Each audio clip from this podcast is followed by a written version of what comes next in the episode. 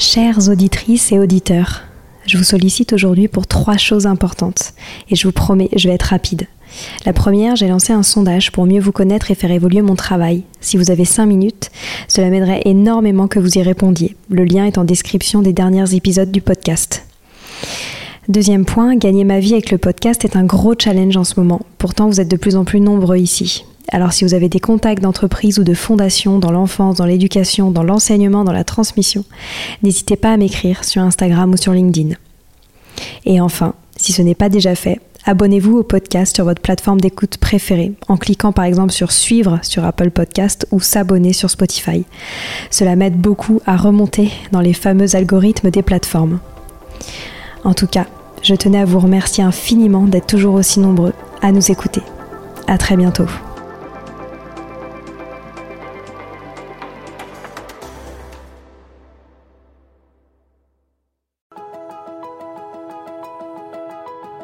Bonjour à tous, ici Stéphanie, c'est moi, et Sylvie Descleb pour un nouvel épisode du podcast Les adultes de demain. Les adultes de demain, c'est un échange autour de l'éducation et la parentalité pour éduquer autrement. C'est aussi un livre qui s'intitule Offrir le meilleur aux enfants aux éditions Atier. Vous trouverez le lien sur notre compte Instagram et sur notre site internet lesadultesdedemain.com.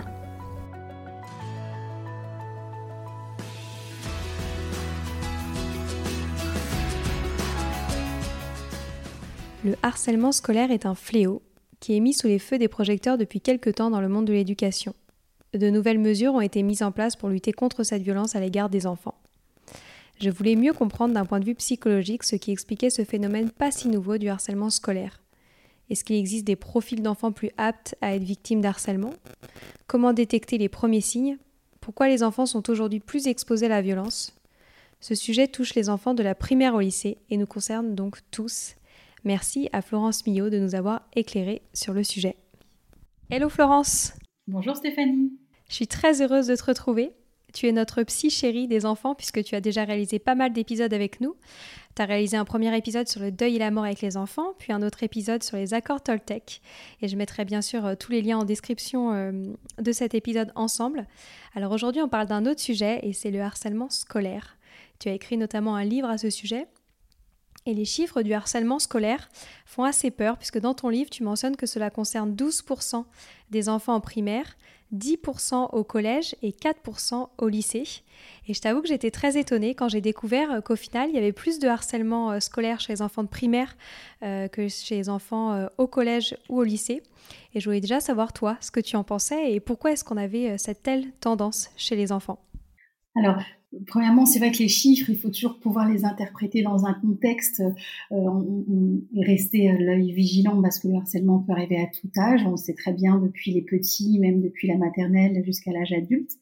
Mais simplement, l'idée, c'est que on observe aujourd'hui que les enfants ont accès aussi de manière plus générale, de plus en plus jeunes, à toutes les informations, que ce soit sur Facebook, que ce soit sur leurs leurs réseaux sociaux, que ce soit les informations euh, euh, sur la planète, sur le réchauffement climatique, sur la politique, etc. Et donc, euh, l'intelligence collective des enfants se modifie pas à pas, et on le voit d'ailleurs quand on rencontre un enfant aujourd'hui, on est toujours étonné de voir tout ce qu'il sait, la communication qu'il a, euh, comment il s'exprime, etc. Mais le corollaire de ça, c'est qu'il s'exprime aussi dans tous les domaines. Et on voit aussi une sorte de banalisation de la violence où euh, même quelques années, ne serait-ce que 10 ou 20 ans auparavant, euh, on n'aurait pas pu euh, crier, insulter, injurier comme ça de manière gratuite, même si petit. Mais on observe aussi que c'est une tendance globale parce que nous adultes, que ce soit à travers les réseaux ou le fait de libérer la pensée, ce qui est très positif parce que ça crée vraiment, ça donne des permissions à beaucoup de gens d'exister, d'avoir un regard différent, mais également de recevoir énormément d'agressivité et que ce soit euh, presque banal. Aujourd'hui, quand on interviewe un enfant, alors un peu plus âgé, hein, un ado, il le dit, le harcèlement, c'est devenu banal. Euh, les insultes, ils ont tellement l'habitude quand ils font quelque chose d'être insultés que pour certains, alors pas pour tous évidemment, mais pour certains, ça leur passe au-dessus.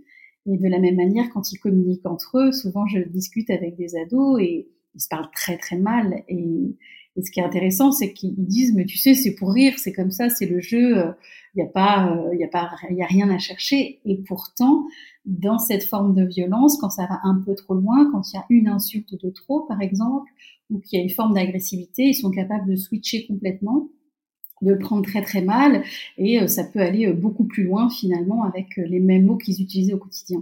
Donc il y a un rapport à la violence qui est quand même assez ambivalent. C'est-à-dire qu'à la fois elle est acceptée de plus en plus, ou même quand on observe des adultes, c'est pas que les enfants d'ailleurs, hein, que ce soit au supermarché, que ce soit dans des lieux très communs où on agresse l'autre sans qu'il se passe rien finalement, malheureusement. Et les enfants sont aussi baignés là-dedans. Donc tout ça pour dire que, alors je ne sais pas et je peux pas dire que le harcèlement est de plus en plus tôt. En revanche, ce que j'observe, c'est que cette forme de violence, sans forcément même parler de harcèlement, en tout cas, elle prend de plus en plus de place. On le voit sur le terrain de l'école, sur le, terrain de la maison aussi, où euh, souvent, par exemple, typiquement, les enfants ne sont pas repris. Combien de fois on entend des noms d'oiseaux, des insultes entre frères et sœurs, euh, euh, des, insultes avec le camarade, sans parler même de harcèlement. Hein. Vraiment, je parle de, l'agression au quotidien finalement la haine ordinaire entre guillemets, c'est pas forcément repris. Il n'y a pas de cadre qui est posé. Donc, si on regarde ça de manière, avec un peu plus de hauteur, oui, le harcèlement prend aussi cette place parce que au-delà de la nature même de l'enfant, euh, il y a ce manque de cadre qu'on observe tous. Et évidemment ce qu'il n'y avait pas avant parce qu'il y a toujours eu du harcèlement hein, depuis euh, la nuit des temps il y a toujours eu des, bagarres des insultes etc ça ça fait partie de, de, de l'humain. En revanche les réseaux sociaux eux sont venus donner une autre forme à ce harcèlement parce que ce qu'on observe c'est que ce qui est beaucoup plus difficile je trouve pour les adultes notamment euh, à l'école ou même pour les parents, c'est qu'avant, on arrivait globalement hein, à avoir cette agressivité, c'est-à-dire qu'il y avait un groupe d'enfants qui s'agressaient, l'adulte le voyait à peu près, parfois il le voyait pas toujours, mais disons globalement il le voyait, ça s'arrêtait peut-être à deux, trois, quatre, allez une dizaine d'enfants. Aujourd'hui, avec les réseaux sociaux, on ne le voit pas, c'est-à-dire que à la différence d'avant où entre guillemets on avait euh, cette espèce de, géant qui nous faisait peur, mais on avait quand même euh, une forme, on voyait ce que c'était. Alors, on pouvait choisir de fermer les yeux ou pas, mais en tout cas, on le voyait. Aujourd'hui, avec euh, les réseaux, de manière anonyme, n'importe où, jour et nuit, on ne sait même pas en fait qui combattre. On ne sait même pas comment se protéger. Et ça rend les enfants, pour certains, hein, pas tous évidemment, mais avec une forme de entre guillemets parano, pas au sens euh, psychiatrique du terme, hein, au sens juste commun du terme. On se dit mais comment je peux savoir qui est mon ami si finalement par derrière euh, on peut créer un compte sur moi et se moquer de moi. Et c'est ça, les enfants, ils le disent, c'est ça qui est compliqué, c'est que quand on sait même pas qui est l'adversaire, c'est plus difficile de le combattre. Et quelle différence tu fais entre le passage euh, de la violence, comme tu le dis, qui est assez ordinaire maintenant aujourd'hui, au harcèlement? Qu'est-ce qu'on définit aujourd'hui comme euh, le harcèlement et plus particulièrement le harcèlement scolaire? Alors, ce qui est très difficile à comprendre, c'est que le harcèlement, c'est vraiment une dynamique de groupe. C'est-à-dire que l'enfant qui harcèle n'a pas forcément l'idée d'harceler. C'est une situation qui va faire que un enfant, par exemple, va se moquer d'un enfant et puis euh, il va rire. Et l'autre camarade qui le regarde va rire avec lui. Peut-être même un troisième. Et ensemble, il va y avoir cette espèce de sentiment de puissance ce sentiment où euh, on est regardé, on est fort et on a envie de continuer. Et progressivement, c'est un peu comme si euh, la figure de l'autre, entre guillemets, était oubliée. C'est-à-dire que les enfants ne vont pas faire exprès pour faire mal à l'autre. C'est pas ça. Dans le harcèlement, les sensations, elles sont tournées vers soi, sur sa propre puissance, sur l'effet que ça fait d'être un gagnant, d'être le chef de groupe, d'avoir euh, un pouvoir qu'il n'avait pas auparavant. Parce que si les enfants, et ça on le travaille plus tard euh, quand on, travaille dans les situations d'harcèlement à l'école, quand on aide les enfants à prendre conscience de la douleur de l'autre, de, euh, de ses pleurs, de ce qu'il a pu ressentir, de la portée des actes de l'enfant, il arrive à se mettre à sa place et là il réalise qu'effectivement il ne fallait pas faire ça. Mais quand il est dans la sensation même, euh, il n'arrive pas à, à, se détacher de ça. Donc c'est pas tant qu'il veut faire du mal à l'autre que d'être le plus puissant. Je vais vous donner euh, un exemple plus personnel. On était entre amis, alors c'est des amis que je connais depuis plus de 15 ans, et on avait joué au paintball. Donc le paintball, dans la règle, c'est euh, donc c'est des petites taches de peinture. Hein, c'est euh, vous voyez le, jeu. La règle, c'est de pas tirer sur l'autre. Je crois que c'est à moins de 5 mètres à peu près. Donc, on avait la règle en tête, on, est des amis, tout se passe bien. Et puis, à un moment donné dans le jeu, donc on est une autre personne, tout le monde tire et puis on veut gagner. Évidemment, on est pris dans cette excitation. Et puis, à un moment donné, ça, ça, ça tourne mal et tout le monde se tire vraiment euh, à moins d'un mètre. Donc, ce qui faisait concrètement très très mal. On avait des bleus partout. Enfin, ça, c'était vraiment une bille qui arrive sur, sur les jambes ou sur le corps. Et on s'est fait cette réflexion qu'à aucun moment, finalement, on, arrivait à arrêter, alors qu'on savait très bien que la règle, c'était à plus de 5 mètres pour pas que l'autre ait mal. Et à aucun moment, on a voulu agresser l'autre. Mais l'excitation du jeu était tellement forte qu'on a tout oublié. Et puis évidemment, après, c'est redescendu, on est des adultes. Et puis, euh, mais ce que je veux dire par là, c'est que cette question du harcèlement, quelque part, on parle beaucoup des enfants harcelés et victimes, mais elle peut aussi arriver de l'autre côté à beaucoup d'enfants sans même qu'ils s'en rendent compte. C'est-à-dire qu'à un moment donné, même un enfant qui a été harcelé devient puissant. Il est tellement content qu'on le regarde. Il est tellement content d'être passé de l'autre côté. Ou ce sont des enfants pour qui euh, ça se passe pas très bien à la maison, ou alors ça se passe bien, mais les frères et sœurs euh, prennent le pouvoir sur le dernier. Alors quand il arrive en, en classe, il est tellement content d'expérimenter autre chose qu'il y a ce glissement qui opère. Et tout ça pour dire qu'à un moment donné, ce qui différencie le harcèlement euh, avec l'agressivité pure, c'est que l'agressivité, c'est une décharge, voilà, une insulte par exemple, mais sans chercher à nuire particulièrement, sans chercher euh, euh, la répétition. Alors que dans la notion de harcèlement, ce qui change tout, c'est que c'est à l'extérieur la même forme agressive, en revanche qui est répétée dans le temps, et on retrouve cette espèce de notion d'emprise où une fois que euh, la personne s'est sentie ou le groupe s'est senti puissant par rapport à cet enfant-là, enfant cible, alors tous les jours, plusieurs fois par jour, euh, à travers des réseaux sociaux, euh, à travers le groupe, etc., ils vont euh, se centrer sur cet enfant et c'est ce qui va créer tout le pouvoir du groupe finalement. Mais dit comme ça, évidemment, ça fait toujours un peu peur parce que c'est une image qui est, dénué du contexte, mais dans la réalité, il y a quand même plus de nuances. C'est-à-dire que les enfants victimes peuvent aussi parfois, euh, pas toujours, mais peuvent aussi répondre. Parfois, il y a des changements. C'est vraiment une dynamique de groupe. Donc, c'est pas forcément quelque chose qui va être totalement euh, figé dans le temps. Mais en tout cas, potentiellement, on a tous en nous cette forme d'agressivité potentielle qui peut se développer si un jour, avec différentes circonstances qui ne sont pas forcément euh, peut pas toujours les anticiper, on n'a pas une idée fixe du harcèlement, il n'y a pas un élève cible. Dans la réalité, on dit toujours que c'est celui qui est un peu plus faible, un petit peu, un peu plus lent, euh, avec les oreilles décollées ou je ne sais quoi. Mais dans la réalité, c'est pas du tout ça. Euh, oui, ces enfants-là, on peut se moquer d'eux de temps en temps, mais la dynamique de harcèlement peut arriver chez n'importe quel enfant, même ceux qui ont confiance en eux et qui euh, qui ont une très belle trajectoire de vie. Il n'y a pas de règle par rapport à ça. C'est comme nous adultes, on peut se sentir très bien dans un travail, et à un moment donné, on ne sait pas pourquoi, il y a des, paramètres qui changent. On se retrouve dans un nouveau travail, et là, on se retrouve dans une dynamique où on se sent harcelé. Donc, il faut vraiment pas avoir cette euh, idée en tête que c'est simplement les enfants un peu plus fragiles euh, qui, qui, sont harcelés. Est-ce qu'il y a des sujets euh, qui touchent généralement plus le harcèlement que d'autres? Alors, pas forcément, parce que les causes du harcèlement, elles sont mmh. tellement multiples. C'est-à-dire que parfois, on a une idée, euh, parce qu'aujourd'hui, c'est très médiatisé, et puis surtout, c'est, euh, je trouve, un peu... Euh, on trouve beaucoup de raccourcis. ah, il est comme si, donc il va se faire harceler. J'ai même des parents qui viennent et qui anticipent potentiellement, alors que l'enfant est tout petit, même dès la crèche ou, ou à la maternelle, qui pourrait se faire harceler parce qu'il a un souci physique ou il y avait ce petit enfant qui avait un doigt en moins. Alors, il y avait toute une construction euh, euh, mentale par rapport euh, à ça. Mais dans la réalité, j'ai l'exemple de, ce petit garçon qui harcelait une petite fille et qui lui disait tous les jours tête de rat.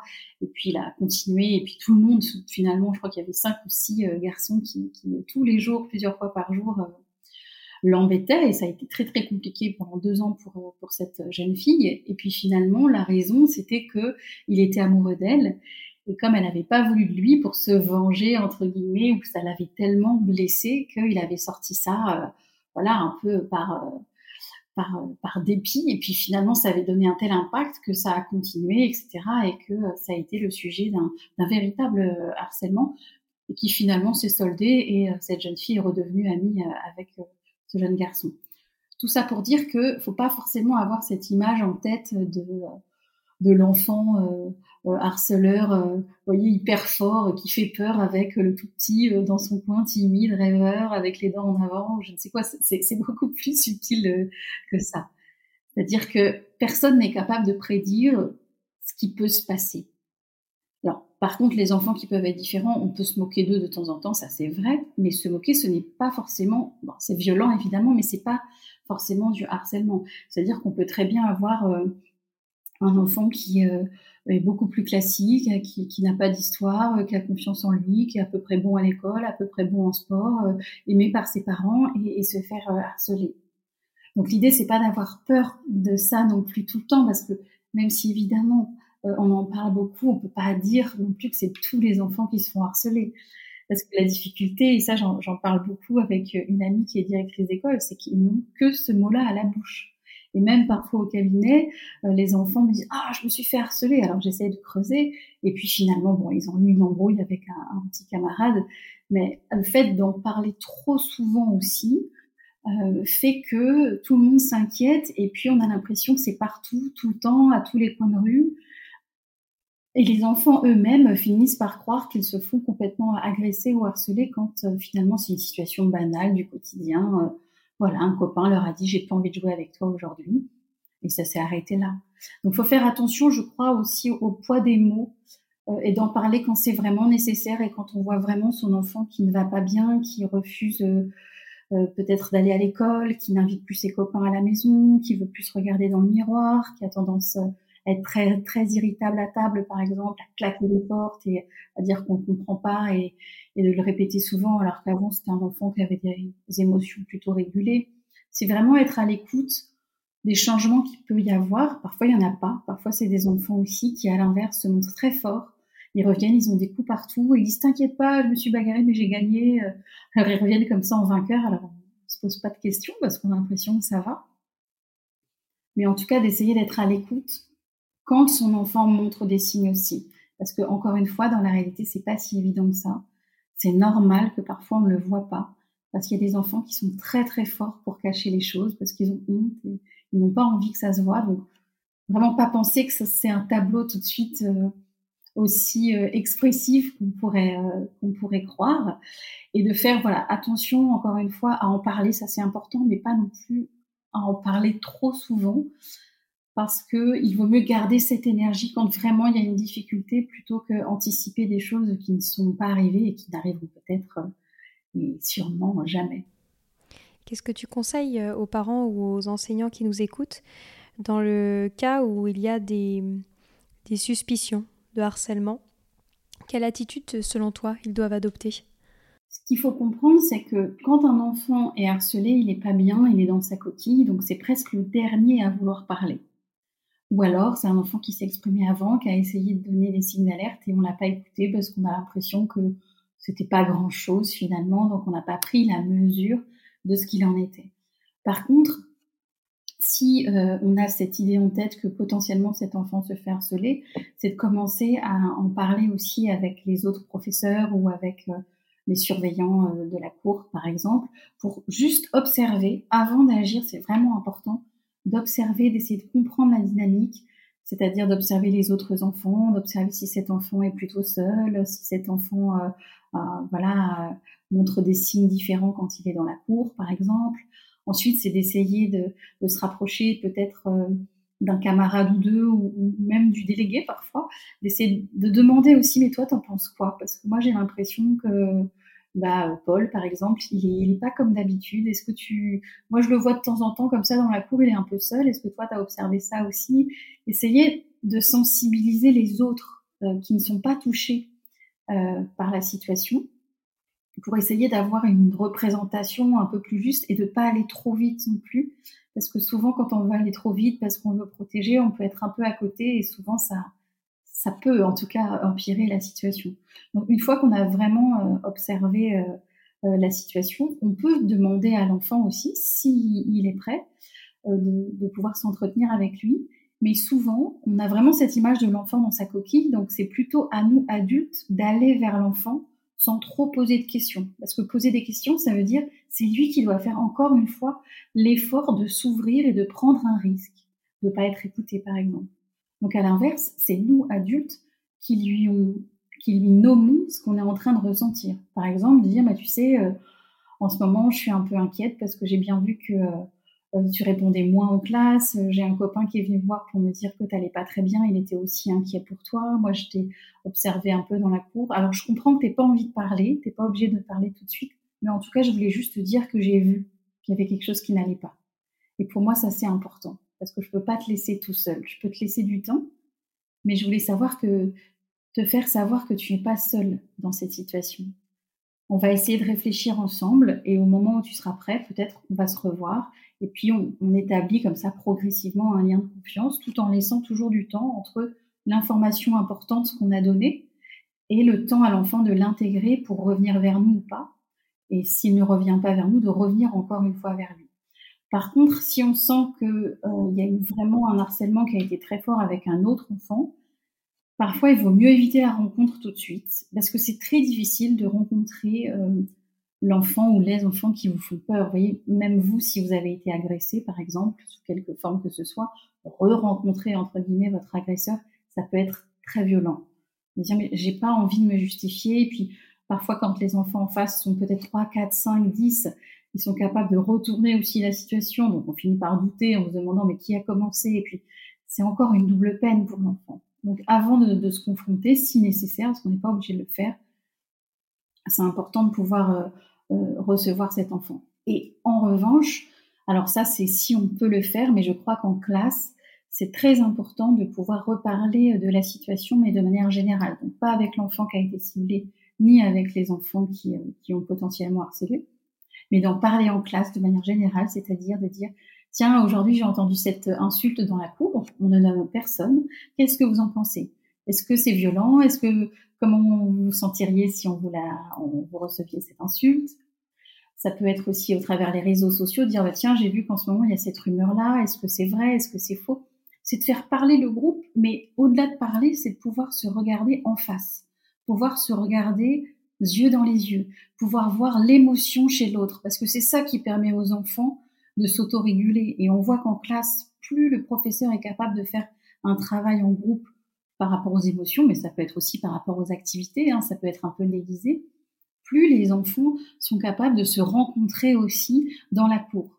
Là où on pense que c'est naturel, moi je le vois à la crèche par exemple, on fait beaucoup ce travail-là. Si un enfant est timide et un peu hors du groupe, on va mettre des choses en place pour qu'il soit avec les autres. On va le faire chanter devant le groupe en le mettant sur nos genoux. On va vraiment montrer aux autres qu'il peut être dans le groupe et progressivement, après, il n'a plus besoin de nous. Mais en classe, et ce qui est normal, il y a tellement d'enfants, c'est tellement des groupes euh, beaucoup plus conséquents que c'est difficile, une fois que l'enfant est timide, par exemple, de mettre tout un travail juste pour lui, euh, pour qu'il soit intégré dans le groupe. Il est timide, il reste timide, il se débrouille, il fait un peu ce qu'il peut dans la cour et c'est pas grave. Mais quand on peut le faire, ne serait-ce qu'une demi-heure par semaine ou un quart d'heure par semaine, d'ouvrir cette possibilité pour que les enfants se rencontrent. Ça peut être autour du massage aussi, tout simplement, réapprendre à, se toucher le dos, réapprendre à se dire bonjour.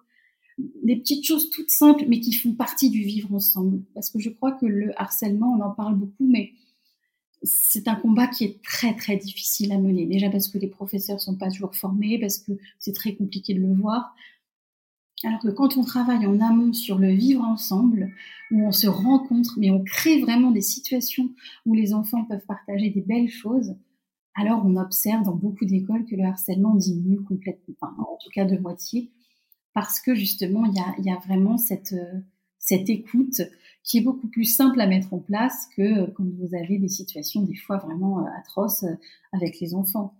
Tout comme je sais qu'il y a une école qui a travaillé là-dessus et je trouve ça très intéressant, c'est-à-dire qu'à chaque fois, et tous les professeurs travaillent vraiment euh, ensemble là-dessus, et le personnel aussi dans, dans, la cour, dans, dans, tout ce qui touche autour de l'enfant, dès qu'il y a une insulte, un mot, un mot plus haut, enfin, un mot plus haut que l'autre ou quelque chose, dès que l'adulte l'entend, il le notifie, il le dit à l'enfant, on fait une pause, dire non, ça c'est pas possible. C'est-à-dire qu'on vient réguler tout de suite les, rapports entre les enfants quand ils sont violents. Et ce qui permet aussi aux enfants d'en prendre conscience, parce qu'évidemment, quand vous vivez dans, un environnement où vous n'entendez que ça, c'est difficile pour l'enfant et ça finit par être euh, complètement euh, banalisé.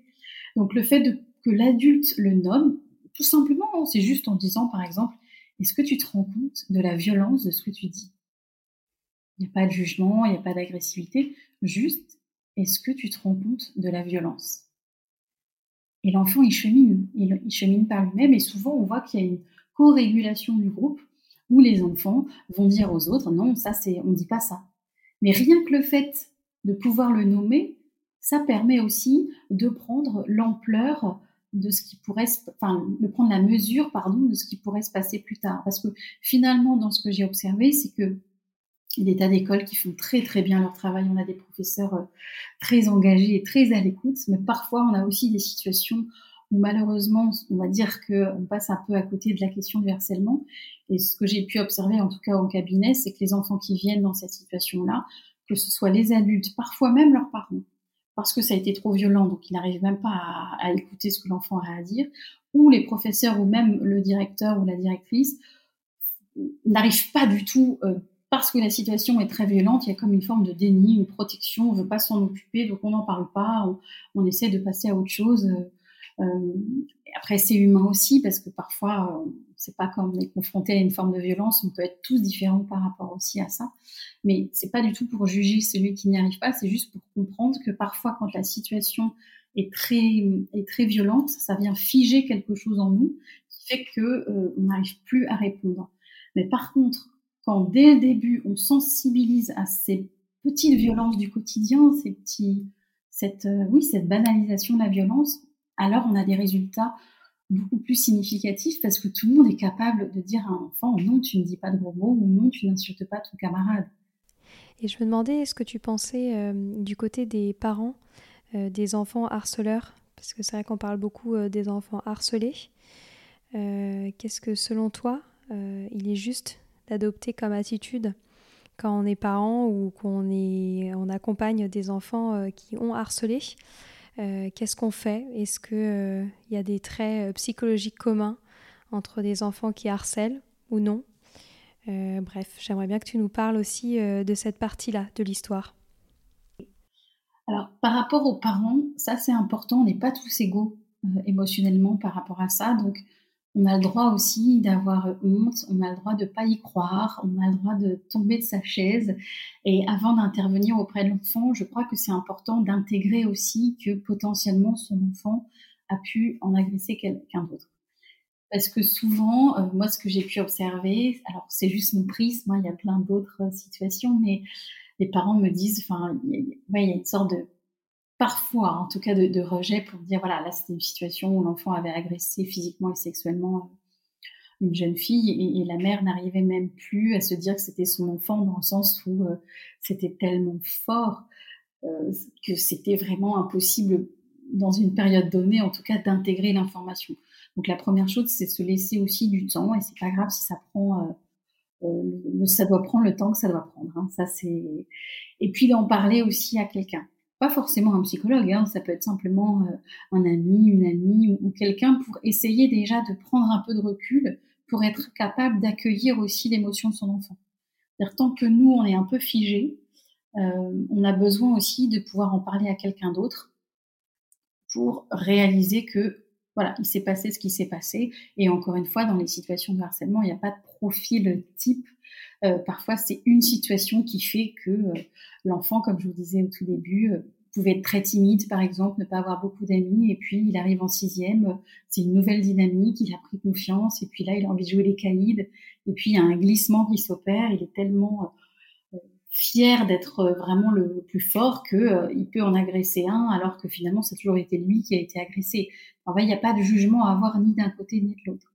Les enfants aussi tout à fait classiques qui se retrouvent aussi dans une situation et on le voit même chez les adultes, pour donner une autre image, hein, à travers les réseaux sociaux, par exemple, on a l'image de, personnes qui peuvent jouer aux jeux vidéo, par exemple, ou qui peuvent euh, écrire tout ce qu'ils tout qu'ils pensent euh, à quelqu'un. Et, et souvent, c'est intéressant, c'est quand on les interviewe, ils ne réalisent pas à quel point leurs paroles est réel. C'est-à-dire que pour eux, c'est de l'imaginaire, euh, on vient insulter quelqu'un sur un réseau, il n'y a pas vraiment de portée parce que c'est euh, c'est à l'écrit, puis c'est au moment, voilà, j'ai passé une mauvaise journée, je vais me défouler, je vais, je vais sortir tout ce que j'ai à dire sans réfléchir, mais sans prendre la conscience que dans ce monde euh, virtuel, il y a une forme de violence réelle pour celui qui la reçoit.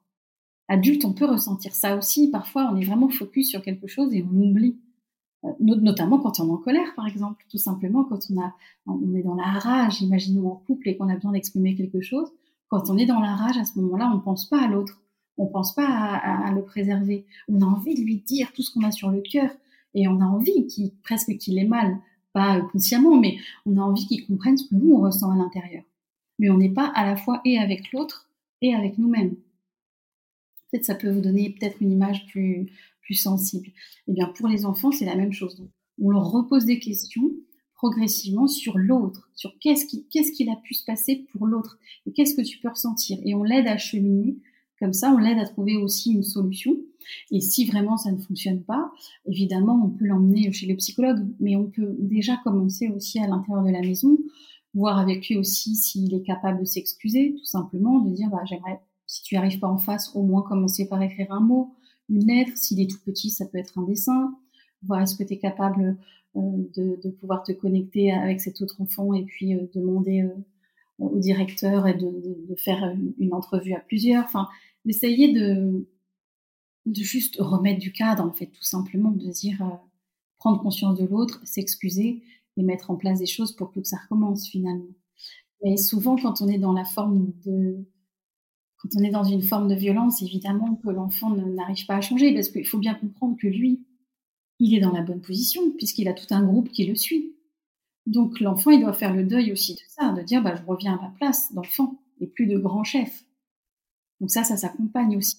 Par contre, de dire, OK, j'ai observé que tu avais besoin de ça, tu as besoin d'être à cette place, comment on peut trouver aussi une solution ensemble je sais pas, à travers le sport, par exemple, à travers euh, quelque chose où euh, tu invites tes amis à la maison, tu deviens un peu chef, mais de manière positive. C'est-à-dire en impactant les autres sur des, choses que tu aimes, sur tes passions, sur, euh, sur voilà, en te donnant à fond en sport, ou en tout cas, garder cette énergie de, gagnant, quoi. Gagner cette, garder cette énergie de, de puissant, mais à bon escient. Ouais. Et est-ce que tu conseilles de changer les enfants d'école? Alors, la question de changer l'enfant d'école, c'est souvent à l'enfant de décider aussi. Je sais qu'il y a des enfants qui me disent non, moi je ne vais pas les laisser gagner, je resterai.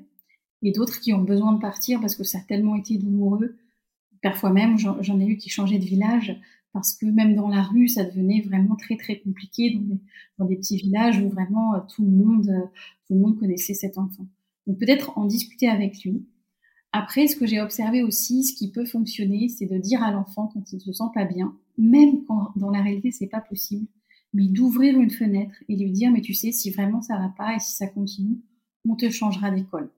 Moi je t'écouterai et si vraiment c'est trop douloureux, ne t'inquiète pas, on trouvera une solution.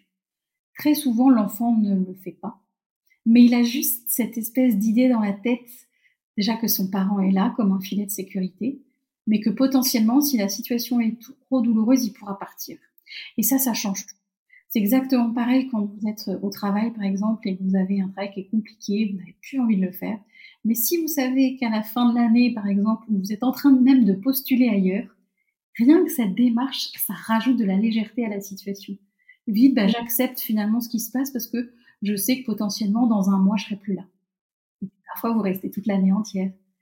Mais il y a l'être humain, je crois, a besoin de, rêver à d'autres possibilités quand, euh, quand il souffre. Et le fait de pouvoir lui dire, mais tu sais, j'ai, je veux tellement ton bien que je ferai tout pour que tu changes d'école, parfois ça suffit pour, euh, pour que l'enfant euh, traverse mieux cette situation. Et puis, des fois, on est même étonné. Moi, je trouve ça toujours fabuleux de voir la force des enfants. des fois, de dire, non, mais c'est bon, maintenant c'est fini, on, on, rentre dans une nouvelle année et ils sont ils sont bien, ils ont traversé une épreuve et euh, même des enfants qui deviennent presque leaders du groupe ou qui font autre chose ou qui, qui ont pris leur force en dehors de l'école. Ça, je crois que c'est important aussi, c'est de peut-être remettre un peu de vie dans la vie quand justement il y a une forme de traumatisme. C'est-à-dire ne pas rester toujours fixé sur euh, la douleur ou les émotions, même si c'est nécessaire, mais vraiment de se dire, allez, on part, euh, on part à l'aventure. Qu'est-ce que tu as envie de faire? Est-ce que tu as envie de faire un nouveau sport? Est-ce que tu as envie de faire, euh, je sais pas, une chaîne YouTube? Est-ce que tu as envie qu'on voyage? Est-ce que tu veux que, bah là, on n'a pas eu le temps de se rencontrer Peut-être que je peux prendre un week-end entier quand c'est possible. même pas forcément aller loin, mais de se dire, allez, euh, on va au restaurant, on partage des moments. ça aide beaucoup les enfants de revenir vraiment dans une vie tout à fait normale et quelque chose de vivant et paradoxalement de revenir après sur les blessures. Parce que souvent, moi, j'ai pu observer que j'ai des parents qui me disent tout de suite, voilà, l'enfant vit quelque chose de plein fouet, et ils ont envie que, voilà, ils se libèrent de leurs émotions pour que ce soit fini. Mais pour beaucoup, j'ai observé que quand on a vécu une grande difficulté, quand on a perdu confiance en soi, quand on, voilà, on s'est pris vraiment, euh, entre guillemets, une épée dans le cœur, on a besoin de passer à autre chose rapidement pour revenir plus tard, peut-être deux, trois mois après, peut-être quinze jours après, je ne sais rien, mais de revenir plus tard sur la situation. C'est la même chose quand euh, on a des parents qui divorcent, quand il y a un deuil aussi. Souvent, on dit non, non, vite, vite, vite, il faut qu'il puisse s'exprimer, mais non. D'abord, il doit mettre en place euh, tous ces mouvements, enfin, tous ces mécanismes de défense pour euh, se, se, soutenir, ne pas sombrer, et ensuite d'enlever ces défenses, ces barrières une à une revenir à, quelque chose de, plus doux. Parce que souvent, on, oublie, je trouve, que les émotions, quand elles sont trop fortes, c'est un peu comme si elles restaient euh, sous forme de cloud au-dessus de notre tête. progressivement, on a un éclair qui revient de temps en temps, peut-être six mois après, une perte de confiance, une douleur, et puis là, on exprime tout ce qu'on n'a pas eu le temps d'exprimer six mois avant parce que c'était trop douloureux. Et puis, euh, le cloud se déplace au-dessus de notre tête. Et puis, progressivement, bah, ça, c'est l'année d'après. Euh, là, l'enfant se retrouve euh, sans copain et ça lui réactive tout ce qu'il a vécu. Et là, il est vraiment très triste. Alors qu'il a peut-être été un peu moins l'année d'avant, quand il y avait vraiment ce, ce traumatisme. Donc, il faut vraiment avoir cette image en tête que les émotions, elles s'expriment pas comme ça en, en appuyant sur un bouton et puis on libère tout et puis on passe à autre chose. Plus l'émotion a été forte, que ce soit dans le harcèlement ou dans plein d'autres situations, quand l'émotion a été forte, elle a besoin du temps pour s'exprimer et souvent elle s'exprime presque brique par brique pour être sûr que, si vous voulez, l'enfant tient debout. L'enfant, il a sa vie à construire, il a sa scolarité, etc. Il peut pas toujours se permettre de tomber en dépression. Tout comme l'adulte. Souvent en thérapie, on le voit, hein, même à 40 ou 50 ans, on vient pas ouvrir toutes les portes comme ça d'un coup. C'est, c'est pas du tout protecteur pour l'autre. Peut-être qu'il a vécu comme ça avec ce mécanisme de défense. Donc il a été très triste, par exemple, parce qu'on se moquait de lui et puis il est devenu clown. Mais c'est pas grave, on va pas lui enlever, euh, entre guillemets, et lui casser euh, tous ces mécanismes de défense. Il compose avec ça et c'est très bien. Et des fois, j'ai pu observer des, enfants qui, justement, euh, créent une association plus tard, enfin, vraiment en, fin d'adolescence. Hein, je parle pas créent des projets et ils sont là pour les autres. Alors bien sûr, il y a toujours cette fragilité en eux, mais en tout cas, elle est enveloppée par tout l'amour, toute l'affection qu'ils vont avoir aussi des autres, toute la reconnaissance aussi de leur travail. Et ça, c'est aussi important. Parce que c'est ça qui va venir euh, les aider à se reconstruire, là où finalement on avait l'impression que euh, trois, quatre ans auparavant, ils allaient rester bloqués dans cette situation. Et eh ben non, la vie en a voulu autrement. Bah, c'est super, merci beaucoup Florence. On doit malheureusement euh, se quitter maintenant et j'invite tous les auditeurs qui ont envie de se plonger un petit peu plus sur le sujet du harcèlement scolaire à, se procurer ton livre qui a été publié euh, aux éditions euh, Atier. Et je mettrai évidemment le lien en description de ce podcast. Merci beaucoup Stéphanie. Merci Florence. Au revoir. À bientôt.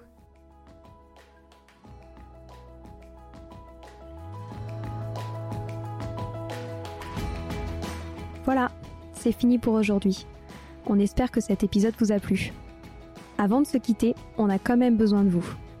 Si après avoir écouté cet exposé, vous ressortez avec plein d'idées pour apporter le meilleur aux enfants, n'oubliez pas de nous laisser 5 étoiles et un petit commentaire sur Apple Podcast, sur iTunes ou toute autre plateforme d'écoute de podcast. Cela nous aidera à mieux ressortir et surtout à nous motiver pour continuer cette aventure ensemble. Si vous avez des suggestions, des idées de thèmes des questions à poser, n'hésitez pas à nous contacter sur les réseaux sociaux, Instagram ou LinkedIn, en tapant Les adultes de demain. Nous serions ravis d'échanger avec vous. Si vous souhaitez en savoir davantage sur Sylvie, je vous invite vraiment à aller voir son blog sylvidesclep.com ou à la suivre sur Instagram en allant sur son profil Sylvie Desc, D-E-S-C-du-bas Montessori. Enfin, si vous souhaitez en savoir plus sur le calendrier des prochaines formations Montessori, rendez-vous sur www.apprendre-montessori.fr.